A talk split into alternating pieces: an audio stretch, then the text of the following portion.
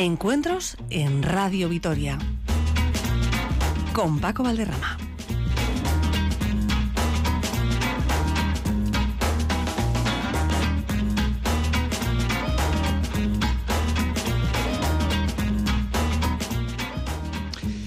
Arrasaldeón, buenas tardes y bienvenidos a otro de los encuentros que organiza Radio Vitoria en colaboración con la Casa de Cultura Ignacio Aldecoa.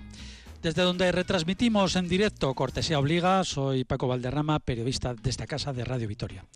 Este encuentro, centrado en la arquitectura y el urbanismo, pero no solo, tiene el atrevido título El futuro de Vitoria Gasteiz. Sin más, presentamos a nuestros invitados. Ichiar Aguado es profesora de Geografía Urbana de la UPV y además doctora en Economía. Bienvenida. Gracias. También está con nosotros Pedro Arriola, geógrafo urbano. Un saludo, bienvenido. Arrachaldeón. Y también los arquitectos y urbanistas colaboradores del programa de Radio Vitoria El Ladrillo, Pablo Carretón. Un saludo. Un saludo a todos. Y Fernando Bajo de nuevo con nosotros. Bienvenido. Muy buenas, muy buenas. Bien, pues el futuro de Vitoria Gasteiz. El historiador inglés Ben Wilson dice en su muy recomendable libro Metrópolis, imaginar la ciudad del futuro es siempre un esfuerzo inútil.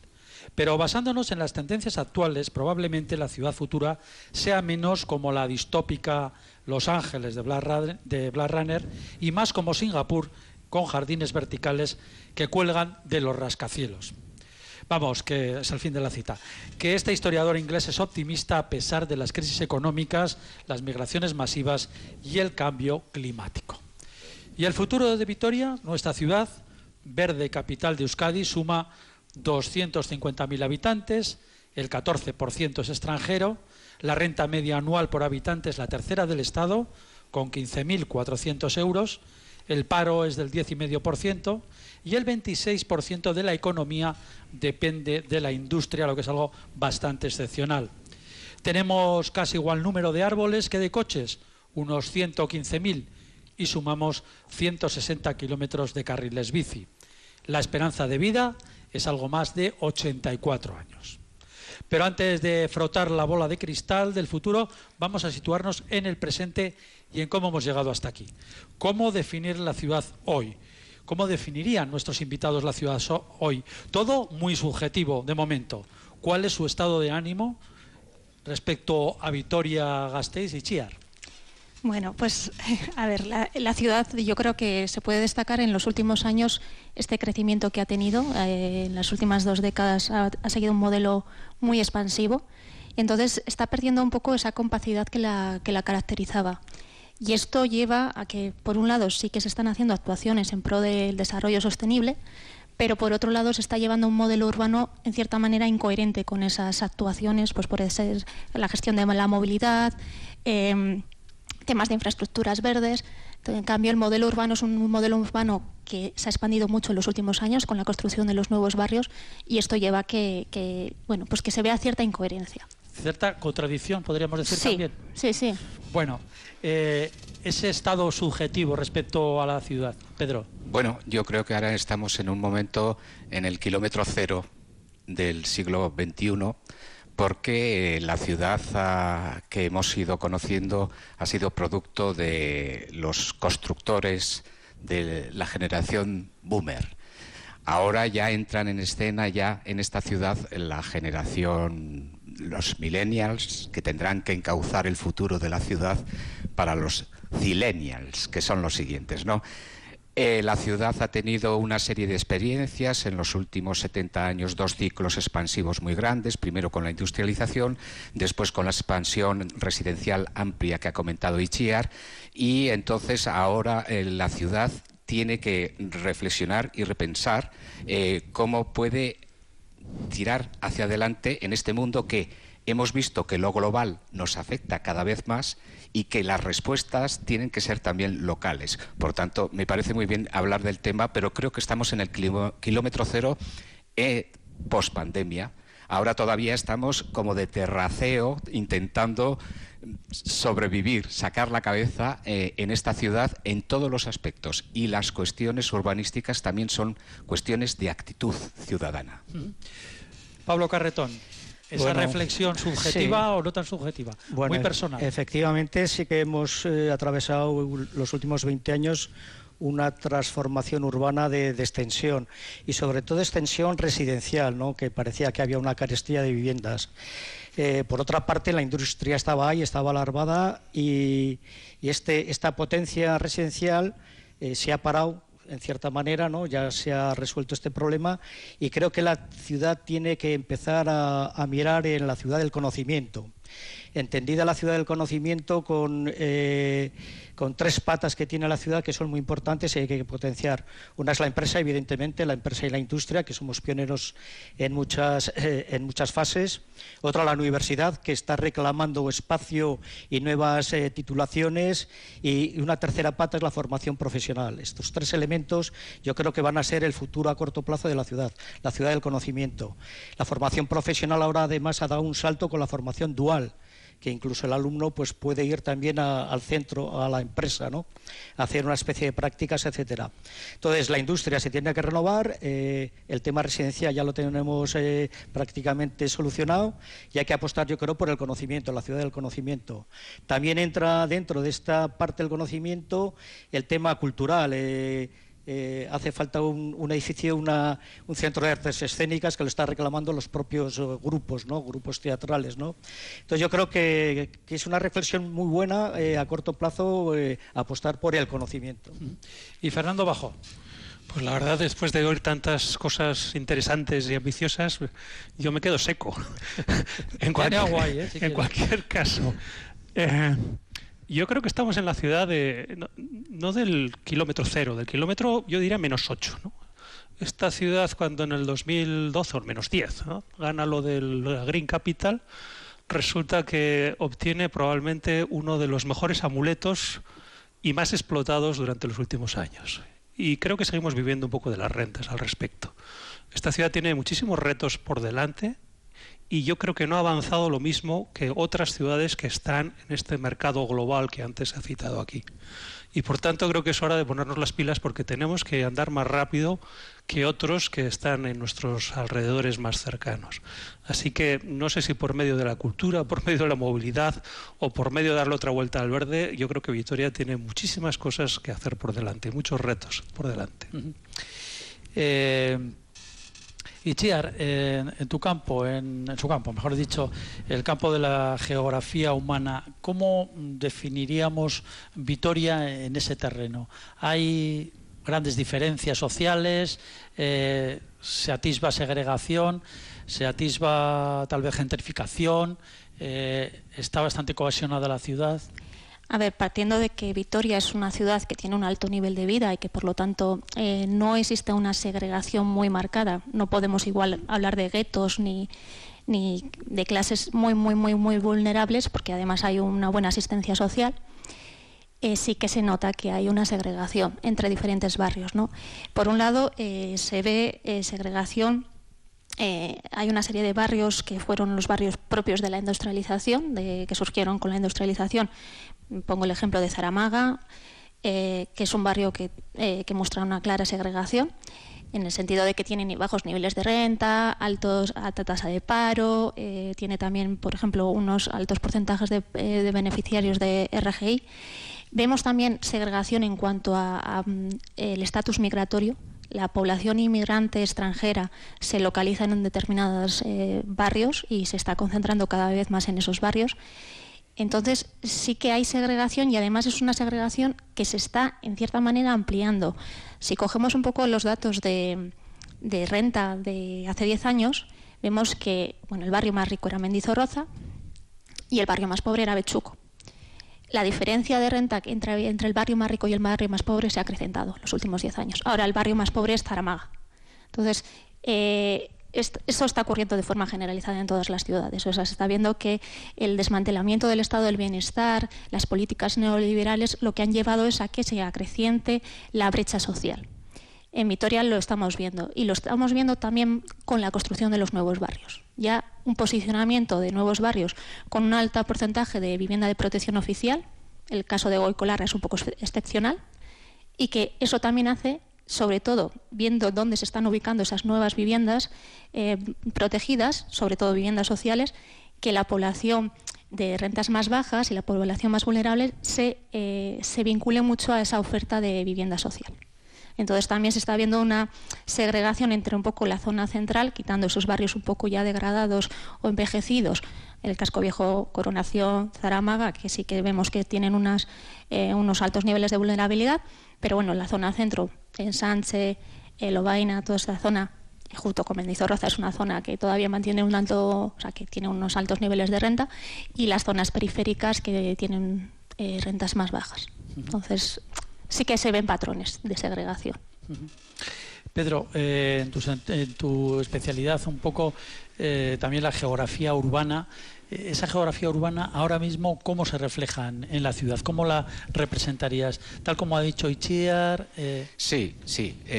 no olvidemos que aunque somos una ciudad media, y las ciudades medias tienen el problema de no poder concentrar muchas cosas como para poder lanzarse a grandes proyectos, etcétera, somos una, una ciudad media y somos una ciudad capitalista. Y, por tanto, tenemos que saber que la segregación social es algo que se lleva ya innata dentro de todas las sociedades capitalistas. Otra cosa es que Vitoria ha sido muy comunitaria en épocas pasadas, eh, ha, habido amortiguación de extremos, ha habido una filosofía urbana eh, bastante discreta, somos una ciudad que ha ido eh, en ese ritmo amortiguando asperezas, etcétera, etcétera. Pero lo que pasa es que hemos llegado a ser una ciudad también del bienestar y un problema de las sociedades del bienestar es el malestar de la sociedad del bienestar. Y yo creo que ahora en Vitoria estamos viendo que no hemos tenido proyectos ilusionantes en los últimos años, cuando se refería eh, Fernando, eh, no, teníamos, no, hemos tenido unos proyectos ilusionantes y que sí que es cierto que otras ciudades a las que les llevábamos distancia han corrido más, han tenido unas apuestas, unos retos mucho más efectivos, mucho más dinámicos. Pero eh, nosotros todavía en esta ciudad tenemos buenas bases para poder despegar y yo lo, espero de las, de las nuevas generaciones porque evidentemente, como ha dicho Pablo, tenemos la sociedad, las Smart Cities, que es nuestra asignatura próxima. Eh, tenemos eh, tenemos eh, que desarrollar, no solamente tirar del carro de la Green Capital, sino al lado de la Green Capital también una ciudad del deporte, por ejemplo, que está muy en relación con ese, mm, esa medioambientalismo, esa relación con la naturaleza, con la salud, etcétera, etcétera, y tenemos, por un lado, mentalmente un malestar del bienestar que tenemos y que no vemos por dónde a veces tirar. Ese es el malestar que y es una cuestión de actitudes, como he dicho antes. Fernando, Pablo, ¿está, está de acuerdo? La eh, sociedad eh, vitoriana también es del, del bien pensar, ¿no? no solo del bienestar. ¿no? Yo creo que tiene siempre quizá ese aspecto no muy autosatisfecho y decir que Vitoria se vive muy bien, que es cierto, ¿no? que se está muy bien, también que es cierto. Eso, es un hecho, cuando viene gente de fuera, se reconoce por eh, ciertos datos estadísticos. Pero no se queda, no, no, no viene a vivir aquí. Te lo dicen, pero no, no, no es así. O sea que no, no sé si será tan cierto el asunto. ¿no? Bueno, yo creo que en cualquier caso ahí están esos retos y ese, ese buen pensamiento tiene que ser siempre un pensamiento crítico, porque si no, no es un verdadero buen pensamiento. ¿no? Y yo creo que ahí es donde tenemos que, influir. ¿no? De todos modos, mm, vamos a ver cómo es esa ciudad del futuro, ¿no? Claro, claro. Pídenos propuestas. Estamos, estamos situando ah, un poco, eh, un poco la, actualidad. Se nos va a pasar el programa y no vamos a proponer nada. Luego, luego tendremos futuro. Vamos a tener bastante futuro, Pablo. Eh, ¿Tiene algo que ver con la eh, idiosincrasia del vitoriano, de la vitoriana? Y esa idiosincrasia se traslada lógicamente a la gobernanza y somos, bueno, pues un poquito... Bueno, sí, igual quizás seamos un poco excesivamente tranquilos. Yo hablando un poco de, del correr o no correr, ¿no? hay un factor bastante importante en la ciudad que es el tiempo, ¿no? El tiempo de la sociedad y el tiempo de la administración. son dos tiempos que chocan. El tiempo de la sociedad, la sociedad reclama más industria, más economía, más comercio, más puestos de trabajo, que las licencias sean rápidas, que el plan general se, se apruebe pronto, etcétera, ¿no? Esa va a un ritmo, ¿no? La sociedad va a un ritmo que es imparable, además la ciudad está abierta y va a ese ritmo y las, administraciones, Gobierno Vasco, Diputación y nuestro Ayuntamiento van a un ritmo eh, mucho más tranquilo y se quedan atrás de las iniciativas que puede tener la sociedad, se quedan completamente atrás y desfasados, de tal manera que eh, aquí hemos visto proyectos fallidos, pues bueno, ¿qué les voy a contar? El auditorio, el Palacio de, de la Música, la estación de autobuses, que bueno, al final acabó apareciendo etcétera, ¿no? Entonces esos dos tiempos me parece que las administraciones tenían que subir un poco el ritmo y enlazar un poco más con el con el tiempo de la sociedad, con el tiempo social. Ese es eh, un asunto fundamental para, eh, sí, yo creo que sí, que, es otra de las formas, porque la ciudad está viva si se está, si se está funcionando, si se está. Pero eso, esas administraciones, ese tiempo, esa dicotomía entre el tiempo social, el tiempo histórico, el tiempo real y el tiempo em, de la gobernanza, también ocurre en otras ciudades, supongo. Bueno, yo me refiero a la nuestra, ¿no? La que, la que conozco. Sí, pero bueno, antes ha, lo que ha comentado Pedro, ¿no? Ha, comentado Pedro, que hay otras que, hay más dinamismo, de repente sí, quizá nos hemos eh, con esta Green Capital que me parece muy bien, pero que hay otros factores que, que son importantes en el desarrollo de la ciudad. ¿no? Entonces, son los que hay que, que hacer hincapié en ellos. Usted en el programa tenía un dicho que era a ver si dejamos un poco menos lechuga y un poco más de filete, ¿no? Bueno, se ha quedado ahí el, dicho. en plan, en plan metáfora. Bueno, vamos a ver. Eh, Fernando, que tiene muchísimas ganas ya de abordar lo que es el futuro. Hemos situado un poco, habría más, más eh, cuestiones para, para plantear, ¿no? por ejemplo, los errores que se han cometido, pero bueno, ahí están y vamos a aprovechar el tiempo hablando de ese de esa utopía también que es el futuro, que como decíamos antes en la cita, es, mm, es casi imposible plantear el futuro de las ciudades de forma de forma acertada y real. Pero bueno, siempre podemos jugar con ello. Así que, Fernando, ¿cuál es el reto o ese futuro de la ciudad? ¿Cómo lo ve usted? No, no, vamos a empezar a enmarcar en lo del futuro. ¿no? Venga. no, no, no hay futuro sin sueños. ¿Y qué es futuro? No hay futuro sin sueños, ¿no? sin proyección hacia lo que tenemos delante. ¿no? Y yo creo que eso es uno de los grandes hándicaps que tenemos. ¿no? No, no, no hay muchos sueños en esta ciudad, ¿no? no hay muchos anhelos, no hay muchas propuestas, vamos a decir, que sean capaces de emocionar a la ciudadanía, ¿no? de que tengan cautiva a esa sociedad que trabaja en una determinada Pónganos un ejemplo. Eh, un ejemplo que caería en otras ciudades, ¿no? te, voy a poner, un ejemplo para aquí, por ejemplo. Eh, eh, Vitoria, que ah, de alguna manera ha abogado por este, este clima ambientalista ultranza, debiera ser la primera ciudad a nivel del Estado español en descarbonizarse totalmente. Bueno, ¿y eso cómo se hace? Bueno, pues ahora empezamos a ver si realmente esto es un sueño para todos y todos lo admitimos. Podemos empezar a dar ciertas eh, pinceladas para ver cómo dirigirnos a ese asunto, ¿no? Mm. Pero estoy hablando de, una, quizá una barbaridad, ¿no? Una locura de plantearlo así de una, de una sola vez, ¿no? Pero eso es un sueño. Pero eso cómo eh, beneficia directamente al ciudadano en poco tiempo, es decir, nos vamos a ilusionar pues mira, le va, le va a beneficiar lo primero en su salud. Hemos hablado varias veces también en este programa de lo, de lo peligrosa que es la calidad del aire ya en muchos sitios y que empieza a ser una de las causas de mortalidad más importantes en muchas ciudades y no solo de aquí, sino de otros lugares y todavía peor. ¿no? O sea, la salud sería lo primero. Eh, mejorar la economía. Supongo que aquí hay gente mucho más experta que yo en todas esas cuestiones. Eh, mejora en la calidad de vida que tanto nos gusta presumir de ella. ¿no? Mejora en una independencia mayor de todas estas cuestiones energéticas que hoy estamos viendo que pueden ser un verdadero hándicap para el desarrollo. Mejora en muchísimas condiciones y sobre todo está planteando una línea puntera en una dirección en la que yo creo que estamos obligados a, por lo menos, a explorar. Y yo creo que eso, además de marcar una, una línea de cierta valentía, creo que es un reto obligado en el que podemos tomar un protagonismo importante y marcar unas pautas que pueden ser después replicables en otras ciudades de nuestro mismo tamaño, medias o de nuestra misma idiosincrasia o de nuestro mismo tamaño. Yo creo que esos, esos retos eh, que pueden sonar un poco, eh, no sé, avanzados o igual alocados en un principio son los que verdaderamente... Un poco, un poco ajenos tal vez al, al sentir popular. Eh, yo creo que salimos a preguntar por ahí y hablamos de todas estas cuestiones de respirar mejor, vivir mejor y ser más independiente. Sí, porque como diga usted qué le parece la descarbonización, pues... No me va a entender nadie. No sé yo. Eso no está sé claro.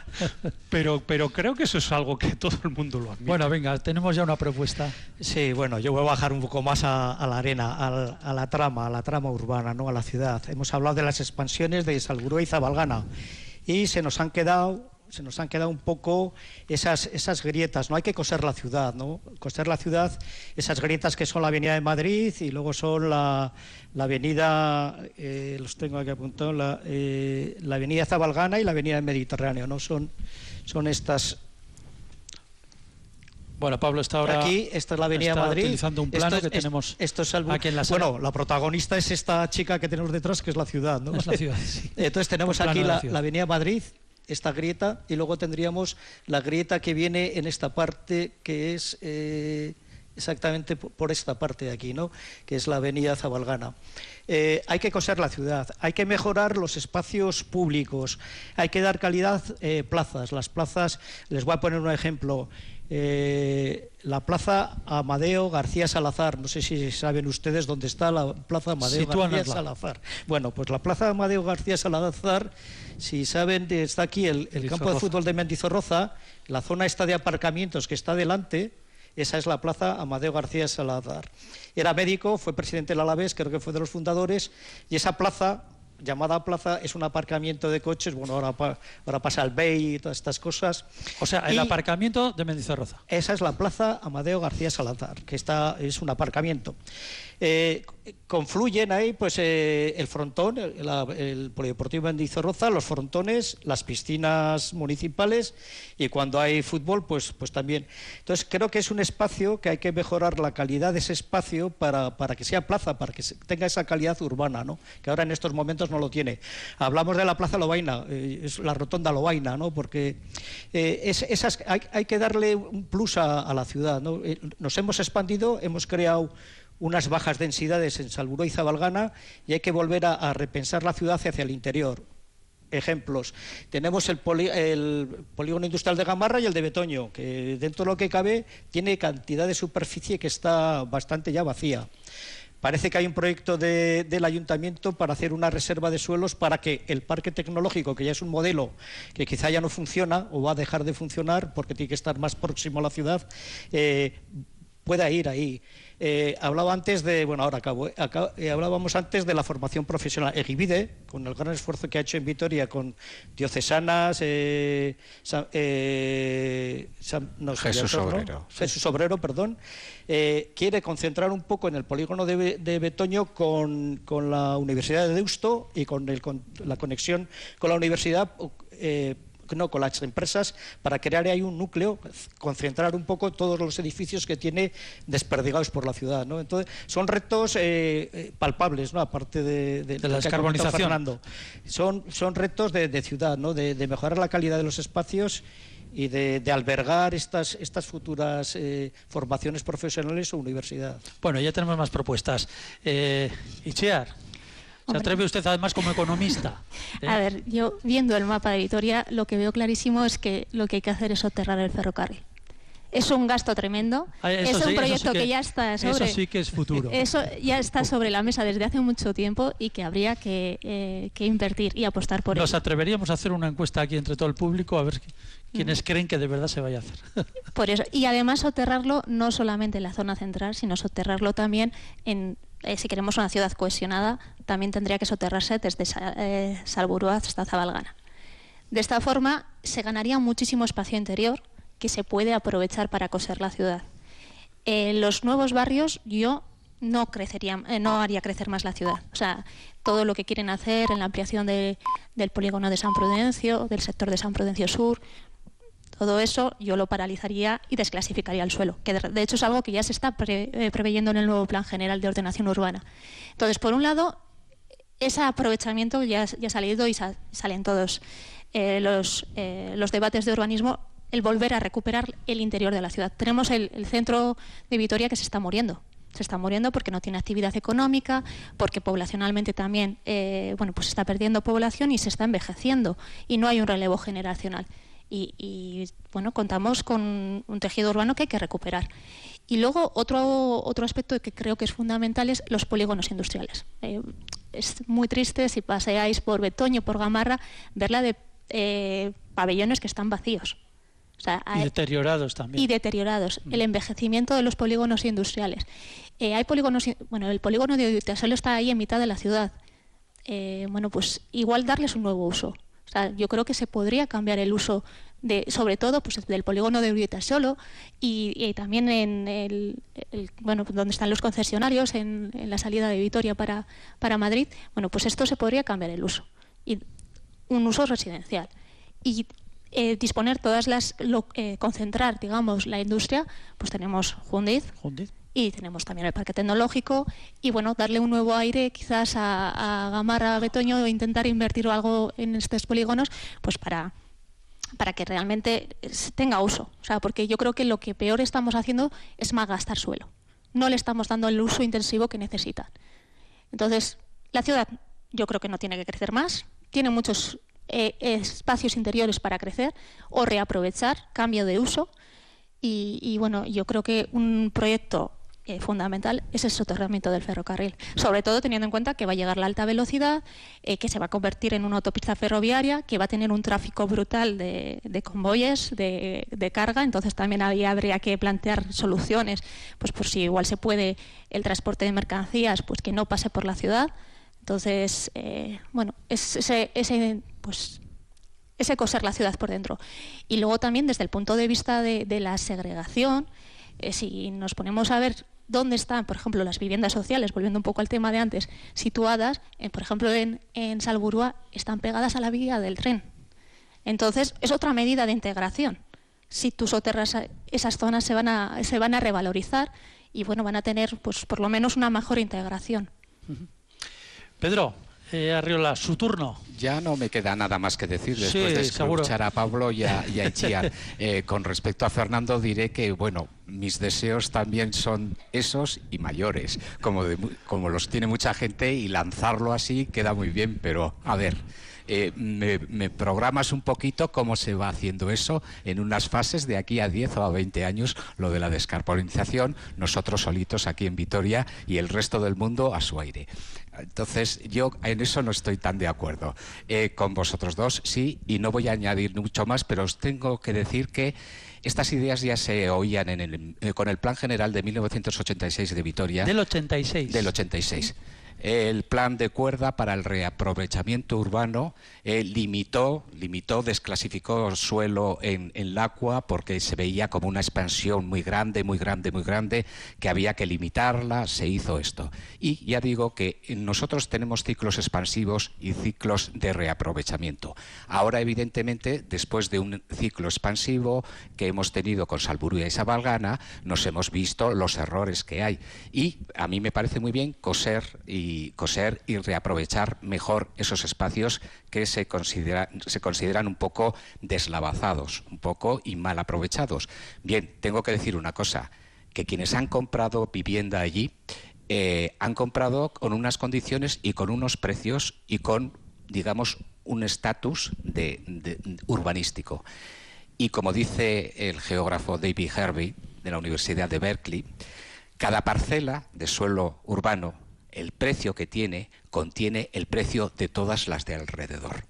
Y entonces, a mí me parece muy bien que haya que reaprovechar la ciudad, pero quienes desembolsaron dinero para un espacio, si ahora se les presenta otro espacio, habrá que resarcirles digamos, entrando en los temas, en los temas en lo que cuando hablamos y decimos y pensamos, cómo eso colateralmente puede llevarte a ciertas colisiones. Yo realmente eh, creo que la apuesta y esto, esto de coser la ciudad y reaprovechar estos espacios, yo la he visto, en, por ejemplo, en el plan estratégico de Vitoria del, 2000, del 2010, que no sé, algunas cosas se llevaron a cabo, otras no las estoy viendo en la agenda urbana mm, de Vitoria-Gasteiz 2030, que ya está publicado un borrador del diagnóstico y en el que todos mm, se van planteando una serie de cuestiones y tal. Pero esas cuestiones hay que ver y eh, ver los efectos colaterales que tienen con respecto a, a lo que podemos hacer. Yo estoy de acuerdo con ello, pero lo que sí pienso es que tenemos que estar en todo momento pendientes de en qué momento estamos y qué efectos colaterales. Yo desde el punto de vista urbanístico tengo que decir que lo que han comentado aquí mis compañeros realmente estoy totalmente de acuerdo, pero quizá el acento más grande, y es con lo que ha empezado Pablo, es la ciudad del conocimiento. Y la cultura creo que es el mayor déficit que tiene esta ciudad. Tiene una disfunción eh, cultural que le viene, porque ni la ciudad tiene memoria, memoria histórica, memoria personal, ni la ciudad tiene memoria y la ciudad no tiene autoestima. Porque a pesar de que Fernando ha dicho de que todos decimos que hoy es la ciudad verde del bienestar, muy contentos, no, yo conozco a tanta gente que pone a la ciudad en negativo como en positivo hay de todo en Vitoria. ¿Por qué? Porque uno de los temas más importantes es que nosotros con nuestras actitudes, y los políticos todavía más, no presentamos una autoestima urbana que nos lleve sobre todo a lanzarnos a eso de la ciudad del conocimiento y a eso de la cultura, que es creo que es la asignatura peor llevada en los últimos 20 años en Vitoria. Que hoy en Vitoria no tengamos más que un teatro principal hecho polvo, y estemos todavía pensando en eso, pues, pues la verdad es que, es, que, es que eso me parece irrisorio, porque en el transporte por lo menos se ha planteado el tranvía, se han ensayado otras cosas. la movilidad es un poco la, movilidad urbana, en lo sostenible, etcétera, etcétera. Pero en la cultura, nada, de nada, de nada. Esa es la cultura y el conocimiento es la asignatura pendiente de una ciudad que no está muy segregada, pero que tiene grandes masas de personas trabajadoras, etcétera, etcétera, que no están montados en el carro de la cultura y del conocimiento. Bueno, ya van saliendo aquí más, eh, más propuestas. Sí, pero algo del soterramiento. claro, claro. No, no, hable usted. venga, venga. Vaya con el soterramiento. Eh, por hacer un poco historia del soterramiento. Bueno, llevamos 25 años, ¿eh? Creo que hay poca fe en el soterramiento. Voy a ir al año 1963. bueno, más lejos. Hablamos de futuro, creo. no, por no, un pequeño detalle. Cuando se aprueba el plan general del 63, la estación de tren venía aquí.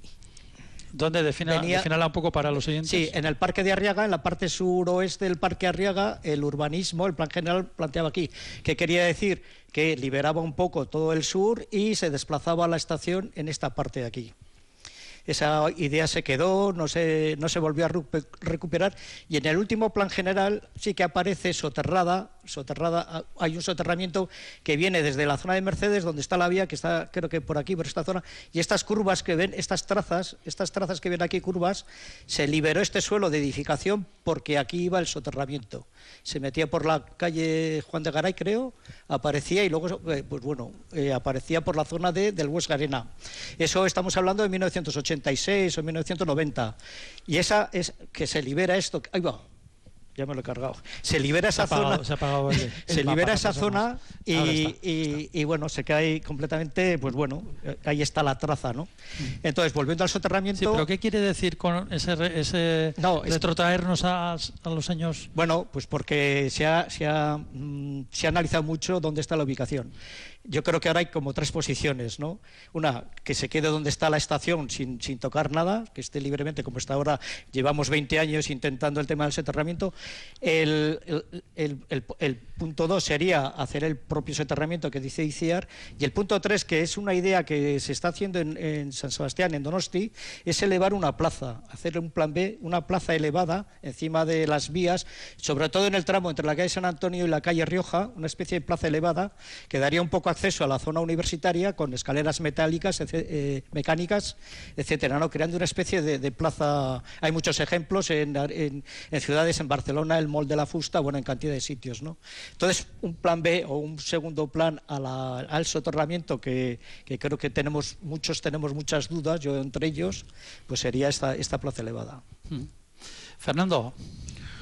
Eh, bueno, son, son los temas ¿no? que hablamos normalmente. Lo que pasa es que ya del, soterramiento he hablado tanto que, termino casi por no creérmelo también. ¿no? Pero bueno, en cualquier caso, eh, tampoco solo es el ferrocarril eh, lo que es necesario para acosar muchos de los barrios de Vitoria. ¿no? Si, si analizamos un poco la imagen que tiene Vitoria, yo creo que la gran virtud es que es una ciudad que siempre ha seguido un planeamiento. Quitando casos escasísimos, ¿no? un poco correlación quizá, cada uno de los barrios es perfectamente reconocible. Y eso quiere decir que, se ha hecho sobre un plano, es decir, que ha estado pensado.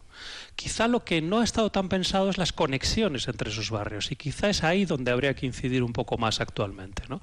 Conexión tanto del dominio público, es decir, las calles, eh, como de los contornos de los barrios, como sobre todo de las zonas verdes, múltiples zonas verdes que existen en Vitoria, que muchas veces les falta esa conexión precisamente para generar un todo verde que, no se mida en metros cuadrados, sino que se mida en continuidad, en conexión, en bueno, eh, lo que todos conocemos como realmente calidad de vida dentro de las zonas verdes de una ciudad. ¿no? Yo creo que ahí hace falta un esfuerzo importante y un esfuerzo además que es esfuerzo de, tableros, esfuerzo de mesas, de pensar primero. No se trata tanto de urbanizar, ni de poner bancos bonitos, ni papeleras, ni farolas, no, no, se trata de, buscar esas conexiones espaciales que dentro de los distintos tejidos urbanos públicos debieran eh, incrementar su valor en cuanto a conjunto. Bien, eh, se plantean aquí una serie de, de cuestiones, de ideas. Sí, Quería eh, añadir yo una cosita a lo del soterramiento, porque yo no he hablado de nada pueden intervenir cuando concreto. por supuesto. Eh, me parece que lo del soterramiento es una cuestión fundamental y que viene desde hace muchos años, como se nos ha contado y tal, pero es que además nosotros tenemos un ensanche decimonónico muy discreto, muy pequeño y está muy acogotado.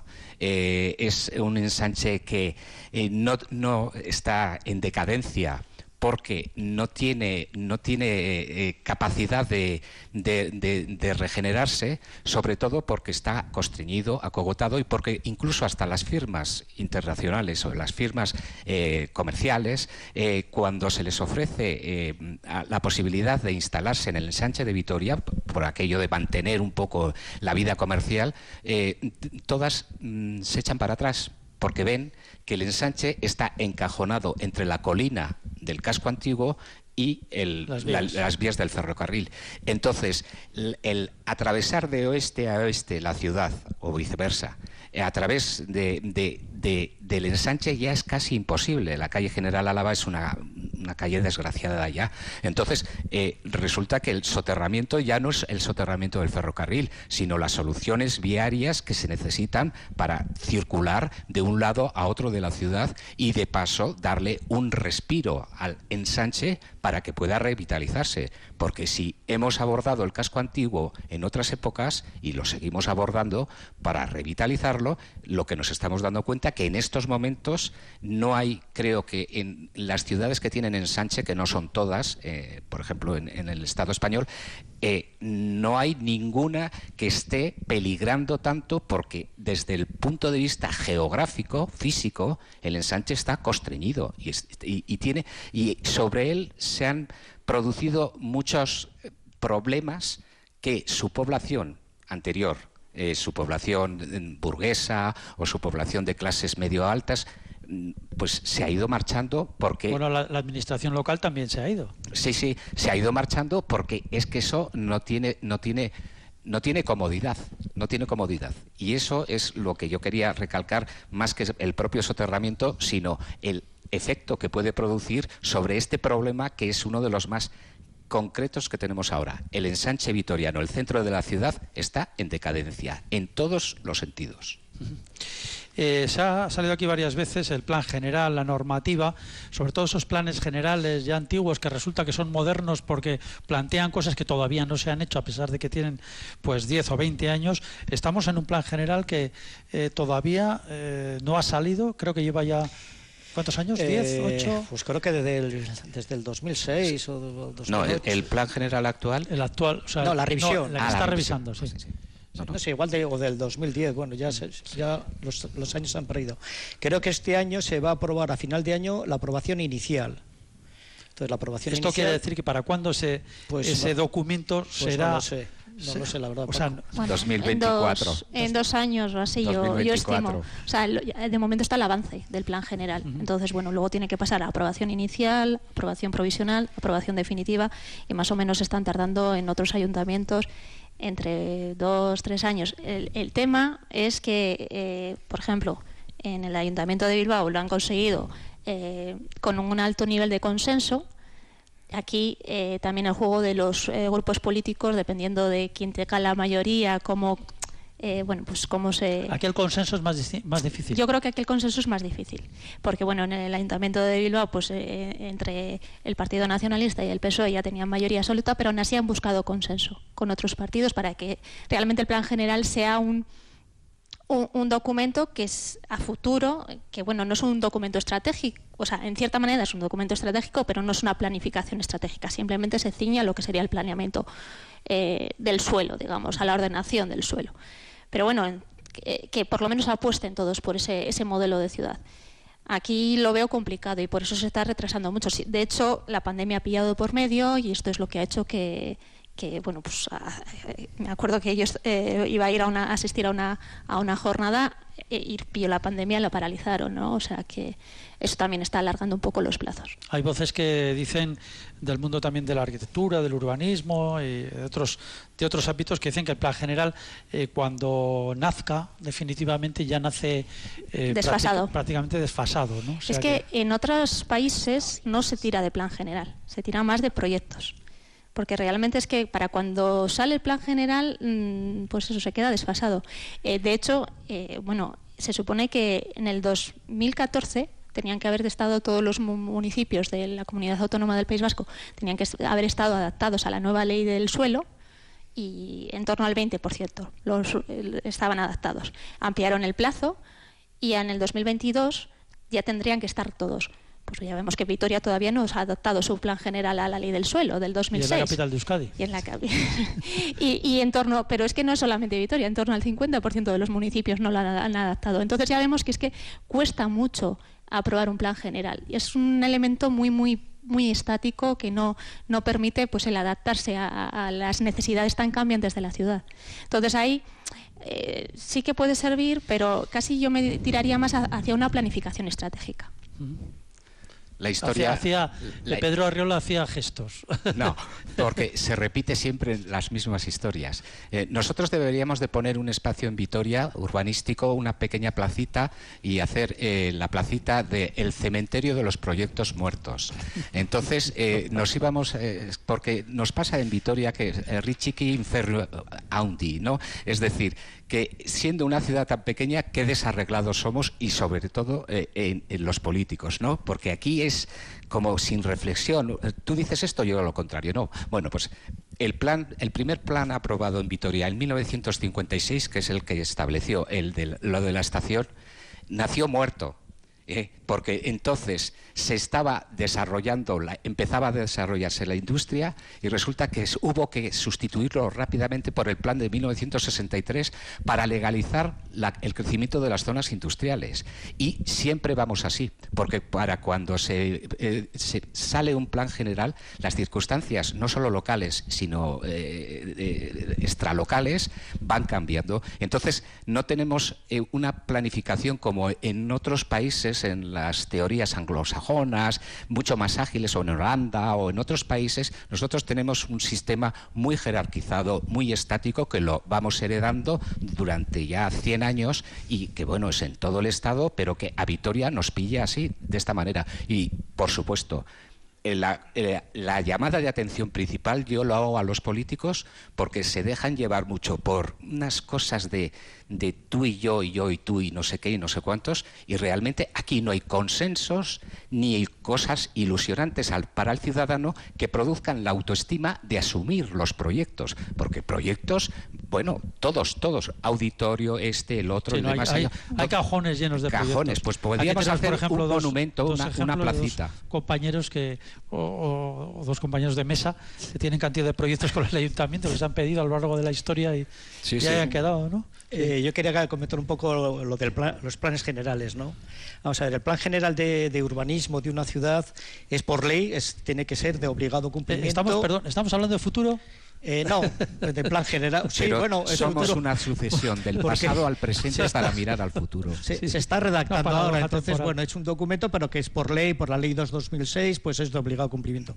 Pero es que hay otra, otra forma de hacer ciudad que son los proyectos urbanos, que no es ni hacer un edificio ni hacer un barrio entero, no son proyectos urbanos. Coger una zona en concreto que se ven unas características o especificidades y entonces eh, entrar. Ejemplos, en Barcelona es las Olimpiadas 92, Oriol Boigas toma la dirección de la Concejalía del Ayuntamiento de Barcelona y crea estos proyectos urbanos en la ciudad. Y son de un éxito reconocido internacionalmente porque no esperan a redactar o a modificar el Plan General de Barcelona, sino que a través de estos proyectos urbanos que son dinámicos y que son atractivos con una iniciativa pública y privada, porque los privados, Mercedes o Michelin o, cualquier empresa o cualquier privado que, ponga interés, de la mano de la, de de la sí, la el tema público, ¿no? la, la, cogobernanza, pues saldrían estos proyectos, estos proyectos urbanos que son mucho más gestionables que, que, el plan general, que, al final que la regulación y el reglamentismo estático que presenta el plan general. Eh, lo quería decir en relación con otros países, pero tú has puesto el ejemplo en, Barcelona, los proyectos urbanos ilusionantes y, y que enrollan muchas veces más que a un estatismo que, se nos eh, produce. Ejemplos, ah, tenemos un segundo, tenemos locales en planta baja vacíos en cantidad de la ciudad que no se sabe qué hacer. Tenemos edificios vacíos, el casco viejo. ¿Por qué? Porque igual hay unas ordenanzas que no, son tan rígidas que no dejan un poco. Entonces, reaprovecharlos, reaprovecharlos, porque no se da una facilidad de reglamentación que sea evolutiva para cualquier necesidad en cualquier momento. Porque lo que estás diciendo es los, las, las eh, por ejemplo, la posibilidad de hacer viviendas en, plantas bajas, etcétera.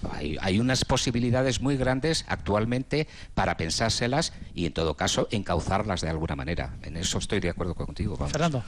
Es que la reflexión yo creo que, va más lejos, ¿no? De si plan general o no. El problema es que, la, la, legalidad va siempre por detrás de la sociedad.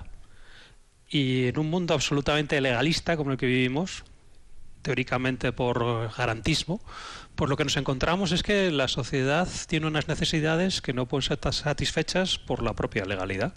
De ahí que estamos con el plan general que debiera eliminarse como figura urbanística porque es inoperante, lo hemos visto siempre, y, realizar otro tipo de figuras, que desde luego no sean tan lentas, tan anquilosadas, tan escleróticas, etcétera, etcétera. ¿no?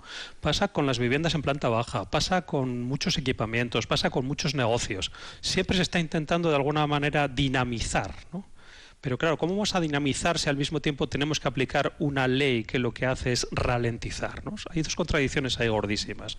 Entonces, eh, yo creo que hay que, eh, bueno, de alguna manera cortar por lo sano, que es por otro lado lo que hizo Huegas eh, cuando llegó a Barcelona era de cortar por lo sano. La legalidad para un poco y lo primero es el urbanismo. Y el problema es que la ciudad hubo un momento en el que se creó, vamos a decir, por los propios ciudadanos, o se construía por los propios ciudadanos. Y hoy la ciudad eh, se construye por, por, la economía, por la política y por la ley, ¿no? Y al final, pues la, la, ciudad se resiente, porque no sirve a la política, ni a la economía, ni a la ley. Debe servir a la ciudadanía, que es algo muy distinto. Sí, Chear, eh, ha citado Bilbao y hemos citado la economía también. Eh, para todo esto, para un futuro, evidentemente lo que necesitamos también es dinero y necesitamos también unos presupuestos municipales eh, muy saneados.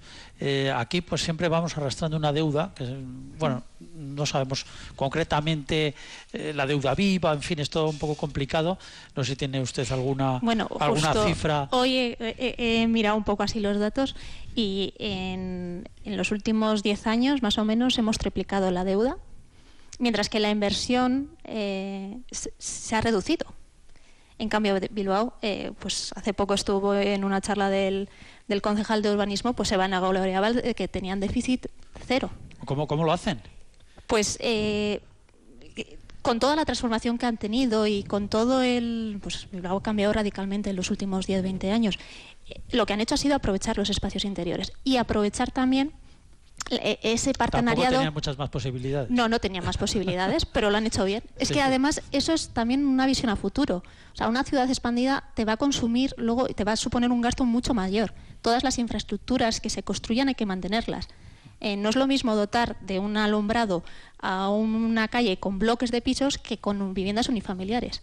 Entonces el gasto va a ser mucho mayor a eh, repartir entre mucha menos gente. Sí, pero eh, todo esto no da únicamente para tener un, déficit absolutamente pues saneado comparado con el nuestro que se ha triplicado pues bueno, pues han, han, utilizado la revalorización de los espacios para financiar esa, esa, eh, esa construcción de nuevas zonas pues gracias a, que bueno se ha mejorado el espacio, los precios de los pisos se han revalorizado y se pueden vender más caro, las, eh, los locales comerciales se pueden vender más caro, ya que han sustituido un uso industrial muy muy extensivo, bueno, un uso industrial que digamos no tiene esa intensidad de uso que tiene un uso de residencial por un uso residencial.